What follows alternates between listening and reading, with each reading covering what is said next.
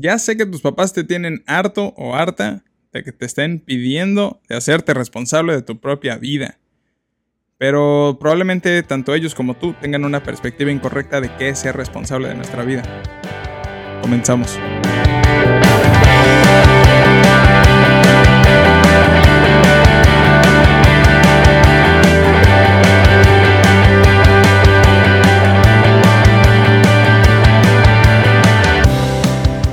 Hubertos, bienvenidos al Escuchando Adolescentes Podcast, episodio 32. Ser responsable de mi propia vida, ¿qué significa eso? Vamos a hablarlo bien cortito, lo que yo considero que significa ser responsable de tu propia vida y también es inspiración del libro de los siete hábitos de, de los adolescentes altamente efectivos. Esto va a estar bien cortito, te recomiendo que te quedes hasta el final porque va a estar muy bueno.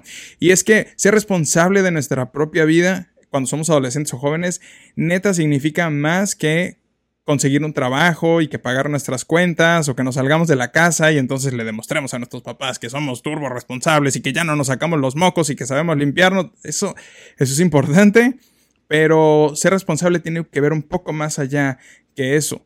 Eh, y básicamente ser responsable de nuestra propia vida tiene que ver con ganar lo que está dentro de nosotros, de ganar nuestra batalla interna. No sé tú, pero en mi adolescencia, en algún momento, en varios momentos, estuve batallando con mi mente, con cuando la mente me juega chueco, como lo vimos el, el, episodio pasado, en diferentes cosas en las que eh, me tocó pelear y ganar la batalla contra mí mismo. Y es que eh, cuando estamos en, esta etapa de la adolescencia, en la juventud, aunque estés pegándole a tus 20, realmente hay muchísimas cosas que nos llegan a la cabeza, nos bombardean, nos hacen pensar que somos menos y esa es la primera batalla que tenemos que ganar. Y no solo es una onda de ganar mentalmente contra, contra mí mismo y una onda aquí chaira de, de no, no, no, no, no. Tiene que ver con realmente hacer algunas cosas que te voy a dar al final del episodio que nos van a ayudar a ganar esta batalla interna. Y estas, la joya de, trabajarlo desde adentro es que lo que sucede entonces afuera en nuestra vida es un reflejo de eso y por sí solo le demostramos a nuestros papás que sí somos responsables de nuestra propia vida. Así que eh, tiene que ver con ganar desde adentro y así como aprendemos a gatear cuando, antes de caminar, probablemente no te acuerdes de eso, yo no me acuerdo de eso, sería muy raro. Eh, así como aprendemos a gatear antes de caminar y dar nuestros primeros pasos, tenemos que aprender primero a ganar la victoria privada, la, de adentro de nosotros, antes que la victoria pública. Y normalmente siempre estamos pensando en cómo demostrar, cómo hacer, qué comprar para verme así, qué comprar para verme asá, los tenis, esas cosas, vestirnos bien y comprar unas cosas que nos gustan, pues está chido. Y si podemos pagarlo, pues todavía más. Pero eh, quiero poner esa perspectiva en tu mente de que antes de ganar allá afuera, tenemos que ganar aquí adentro. Eh, no sé si te pase que a veces quieres decirle un montón de cosas a tus papás, de cosas que deberían cambiar en su vida, o cosas que deberían cambiar en su matrimonio si es que están casados, o eh, la forma en la que nos educan. Y siempre queremos decirle a las personas que deberían cambiar en su vida y no nos detenemos a ver lo que hay dentro de nosotros que deberíamos cambiar. Eh, a veces el ego nos juega chueco y cuando estamos morros mucho más pensamos que tenemos el mundo aquí, en la palma de la mano. Eh, quiero leerte eh, esto, este pequeño fragmento de lectura. Por favor, quédate, no, te vayas, no, está, no está de flojera, está bueno, medita un poco en él. Date un momento para escucharlo. Dice, cuando era joven y libre, y mi imaginación no tenía límites, soñaba en cambiar el mundo. Al hacerme más viejo y sabio, me percaté de que el mundo no podía cambiar. Entonces decidí limpiar mi perspectiva y cambiar solo a mi país pero también parecía inamovible. Al entrar en mis años postrimeros en un último intento desesperado, busqué cambiar solo a mi familia, a mis seres más queridos, pero tampoco pude hacerlo. Y ahora, al yacer en mi lecho de muerte, me doy cuenta, quizá por primera vez, de que al cambiarme a mí, a mí primero, mediante el ejemplo, Podría hacer algo en mi familia y con su apoyo y su aliento habría mejorado mi país y posiblemente hasta hubiera cambiado al mundo. Es una lectura que está, esto es un pequeño texto que está en este libro que te recomiendo muchísimo, eh, Los siete hábitos de, la gente, de los adolescentes altamente efectivos. Está la versión de los adultos, pero es una joya. Esto es un texto de alguien que está ya despidiéndose, despidiéndose de esta vida, pensando en que primero quiso cambiar al mundo y no pudo pensando en que quiso cambiar a su país y tampoco pudo. Después si quiso ir más en corto, bueno, pues aquí a mi familia en corto, y no pudo. Hasta que se dio cuenta que primero debía cambiar él para poder impactar en su familia y su familia entonces ayudarlo y entonces juntos tal vez hacer un impacto mayor en su ciudad, en su país y probablemente hasta en el mundo. Para grabar este podcast tengo que ganar siempre la batalla interna. Te prometo que es más fácil para mí no hacerlo y solo dedicarme a lo que tengo que hacer, a trabajar eh, en, en lo que tengo que trabajar y hacer las cosas que tengo que hacer, pero para hacer algo que realmente quiero hacer, algo que ser responsable de mi propia vida y de mi llamado, tengo que ganar la batalla interna. Cuando te platico todo esto, no es que yo tengo ganado siempre el juego de, todo.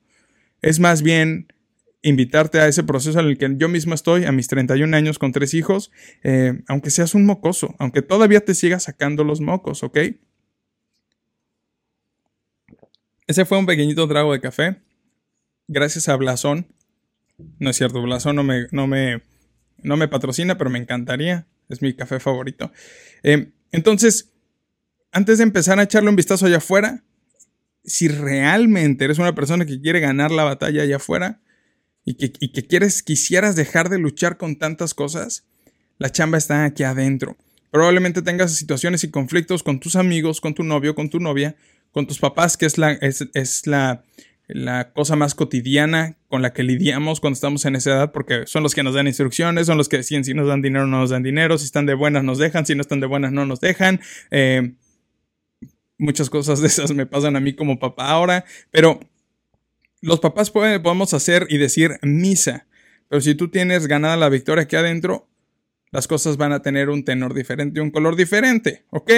Em, y rápido quiero decirte, ya sin tanto chairismo y sin tanta lectura y tal, quiero decirte que algunas cosas, algunos consejos de cómo puedes ganar la victoria privada, la victoria aquí adentro, en tu mente, en tu corazón, antes de querer aventarnos a cambiar el mundo. Y es que eh, la primera cosa que puedes hacer para ganar la victoria aquí adentro de ti es que cumplas las promesas que haces a otros.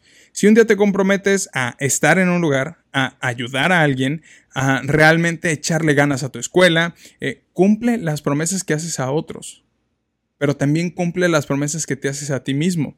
Estamos eh, a 22 de septiembre 2022, no sé cuándo va a salir este episodio, pero no sé si ya está calendarizado, pero ahora no me acuerdo. Pero estamos a punto de salir, estamos en la recta final del 2022. ¿Te acuerdas de las cosas que dijiste que querías hacer en Año Nuevo? Aunque sea de WhatsApp, aunque sea de cotorreo, probablemente te sentaste y dijiste, hey, me gustaría realmente hacer esta cosa, tener esta otra, eh, que esto sucediera en mi vida y probablemente a estas alturas del partido ya se te haya olvidado. Y eso es fallarte a ti mismo. Y con esto no quiero decir que te apachurres y no quieras salir de ahí, pero después de que escuches este episodio, te comprometas a cumplirte las promesas que te haces tú y las promesas que le haces a otros. Cumplir promesas que hacemos nos ayuda a ganar la victoria desde aquí adentro. Es una decisión que solo puedes tomar tú, ¿ok? Segunda cosa que puedes hacer para ganar la victoria privada aquí adentro. Haz actos generosos. Y cuando digo actos generosos no significa que dones a instituciones y que saques dinero a tus papás y que le des a otros. Si lo puedes hacer, eso ayuda. El dinero mueve a este mundo. Eh, no sé si diría afortunada o desafortunadamente, pero es así. Sin embargo, cuando digo que hagas actos generosos, un acto generoso es saludar, es sonreírle y saludar a alguien que no conoces en la calle y probablemente eso le cambie la vida entera. Em, nunca sabes las cosas que alguien más está pasando y aunque veas que sonríen, probablemente adentro tengan una tormenta. Entonces hacer actos generosos tiene que ver más allá de solo dar una ofrenda o dar un dinero. Tiene que ver con las cosas que decimos y hacemos por los demás. Preocúpate ya no digas de la gente que no conoces, la gente que está cerca de ti, hacer actos generosos, ayudar, sumar. Eso es algo que te ayuda a ganar la victoria privada, ¿ok? Y algo que siempre les recomiendo porque tiene que ver con tu autoestima y, pocas cosas considero tan importantes como trabajar con la autoestima es que eh, seas amable contigo mismo, contigo misma.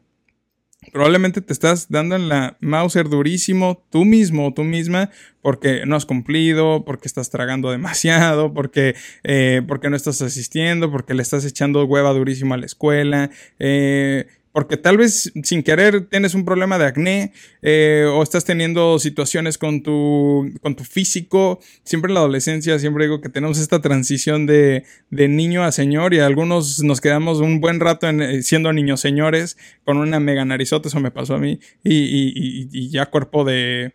Cuerpo, cuerpo todavía de niño, pero nariz de adulto, fue horrible. Eh, sin embargo, sé amable contigo mismo, date, date un break. Eh, cuando te ves al espejo, sé feliz con quien eres.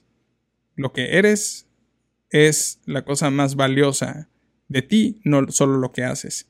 Entonces, sé amable contigo mismo y te va a ayudar a ganar la victoria privada.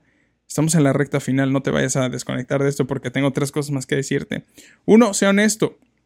Bueno, realmente es el cuarto. Sea honesto cuando tienes que decir algo o hacer algo o compartir cosas con alguien más. Con esto no te estoy diciendo que te andes balconeando por todos lados, que andes contando tus intimidades. La honestidad tiene que ver más con la intención del corazón y la mente, que se traduce en decir cosas chidas y cosas que son neta de tu corazón sin tener que lastimar a otros. Ser honesto y saber que vas por la vida diciendo la neta eh, te cambia la perspectiva por completo. No hay nada que te pueda reprochar a ti y no hay nada allá afuera, nadie que te pueda reprochar de una mentira o de algo que dijiste mal o que se pudo haber mal interpretado, ¿ok? Eh, quinta cosa que puedes hacer para ganar la victoria privada es estarte renovando. Probablemente la cosa que menos te guste sea estudiar. Probablemente, no te guste estudiar la Segunda Guerra Mundial o probablemente no te guste estudiar bioquímica o lo que sea que te estén enseñando en estos días en la escuela. Pero alguna vez te has preguntado ¿Qué sería para ti estudiar hoy algo que realmente te apasiona? Vamos a decir que te gusta cocinar y estás esperando hasta que llegues a la universidad para, para estudiar gastronomía. Dude, cómprate un curso en Creana, en Doméstica o en cualquiera de estos Skillshare. Hay toneladas de información allá afuera. Es más, no compres nada. Allí en YouTube un montón de tutoriales. Y hazte un plan de estudios personal y renuévate. Sé una persona diferente a la que eras ayer. Me hubiera encantado que en la secundaria hubiera cuando yo estaba en la secundaria, hubiera habido tanto material disponible de aprendizaje como lo hay hoy, así, a toneladas. Como esto.